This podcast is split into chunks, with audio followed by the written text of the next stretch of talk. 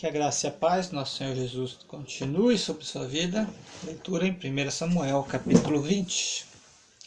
E então Davi fugiu de Naiote, em Ramá, foi até Jonatas, e lhe disse: Que fiz eu? Qual foi o meu erro? em que pequei contra o teu pai, para que ele procure tirar, tirar minha vida? Ele lhe disse: De jeito nenhum Tu não morrerás, meu pai nada fez relevante a não é, relevante ou não sem antes me contar. Então, por que meu pai esconderia isso de mim? Isso não é verdade. Davi lhe respondeu: Com juramento, teu pai sabe que é bem que te tenho por que tenho teu apoio. E poderia pensar: é melhor que Jonatas não saiba disso para que não se magoe.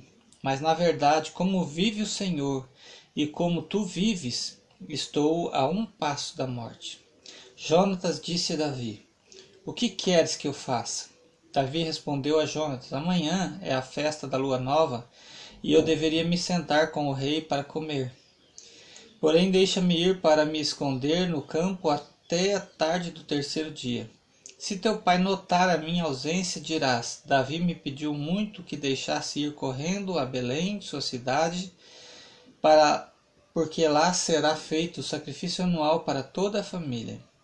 Se ele disser: Está bem, teu servo está em paz, mas se ele ficar indignado, podes ter certeza de que ele já está decidido a prejudicar-me. Sê misericordioso para com o teu servo, porque fizemos um acordo diante do Senhor. Porém, se sou culpado, mata-me tu mesmo, porque me entregarias o teu pai? Jonatas respondeu: De jeito nenhum. Se eu soubesse que meu pai estava decidido a prejudicar-te, não te contaria.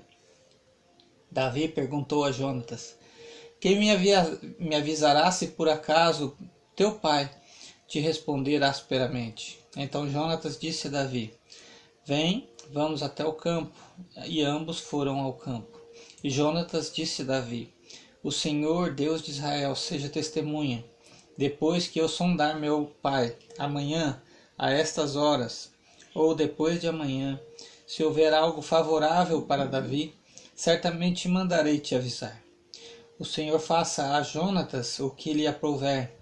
Se meu pai quiser te prejudicar e eu não te avisar, e não te deixar partir para ires em paz, e o Senhor seja contigo, como foi com meu pai.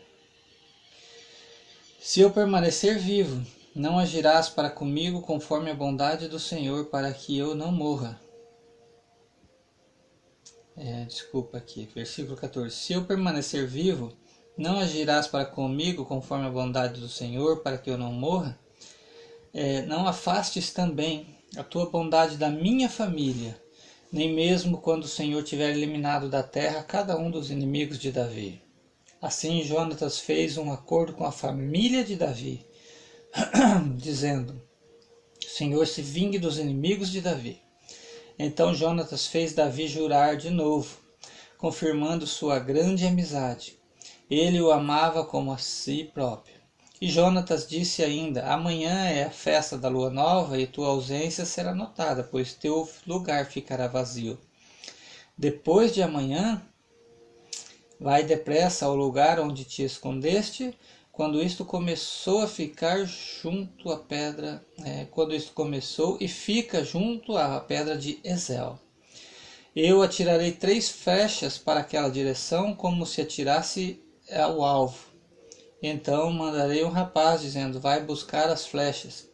Se eu expressamente disser ao rapaz: Olha que as flechas estão mais para cá, apanha-as, poderás vir, porque, como vive o Senhor, tu estarás em paz e não há nada a temer. Mas se eu disser ao moço assim: Olha que as flechas estão mais adiante, vai-te embora, porque o Senhor te manda ir. E quanto ao acordo que fizemos, o Senhor é testemunha entre nós dois para sempre. Davi escondeu-se no campo, e no dia da lua nova, o rei se assentou para comer. Quando o rei se assentou no seu lugar, perto da parede, como de costume, Jonatas se, se sentou em, em frente dele e Abner ao lado de Saul, mas o lugar de Davi ficou vazio. Entretanto, Saul não disse nada naquele dia, pois pensava alguma coisa deve ter acontecido para ele não estar purificado. Certamente ele não está purificado. No dia seguinte, o segundo dia da fe... segundo da festa da lua nova, o lugar de Davi continuava vazio. Então Saul perguntou a seu filho Jonas: Por que o filho de Jessé não veio comer nem ontem nem hoje? Jonatas respondeu a Saul: Davi pediu-me encarecidamente licença para ir a Belém.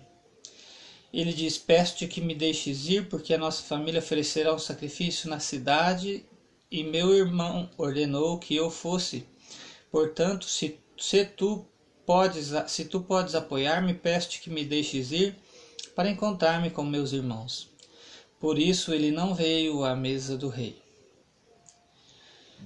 Então Saul ficou furioso com Jonatas e disse: Ele disse: Filho de uma perversa rebelde, acaso não estou sabendo que tu tens favorecido o filho de Jessé para tua vergonha e para a vergonha de tua mãe?